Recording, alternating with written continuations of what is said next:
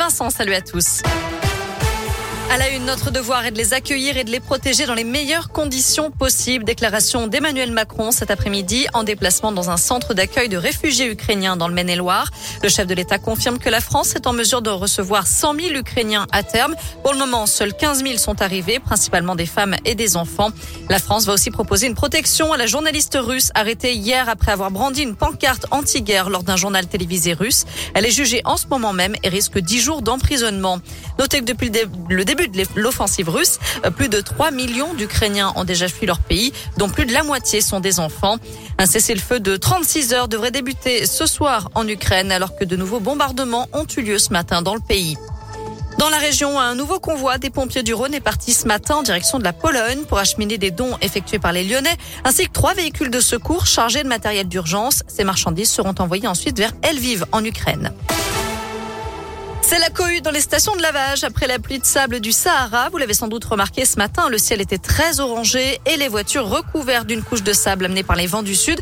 Un phénomène qui pourrait durer encore plusieurs jours et qui serait sans danger pour la santé. Elles représentent seulement 3% de la surface de la Terre, mais produisent plus de 70% des émissions de gaz à effet de serre. Les villes doivent se réinventer pour réduire leur impact sur le climat. Le maire de Lyon, Grégory Doucet, est aujourd'hui et demain au MIPIM à Cannes, le rendez-vous des professionnels de l'immobilier pour des conférences avec les maires des principales agglo européennes sur les villes de demain.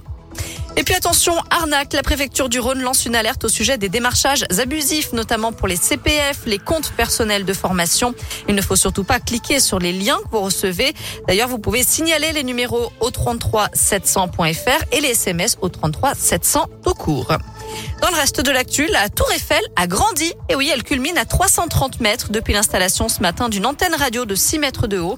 Une antenne qui permettra à toute l'île de France d'être couverte par la radio numérique terrestre, le fameux DAB+. Il ne lui reste plus qu'une semaine. Un joueur de l'euro-million n'a toujours pas réclamé son dû, 1 million d'euros. S'il ne la réclame pas, la somme ira dans les caisses de l'État. C'est la règle. D'ailleurs, d'après l'Express, en 2020, l'État a encaissé 70 millions et demi d'euros que les gagnants n'ont jamais demandé à la Française des Jeux. Je rappelle que ce soir, un jackpot de 40 millions d'euros est à gagner. N'oubliez pas ensuite de vérifier vos tickets. Oui, c'est important. Merci beaucoup, Noémie.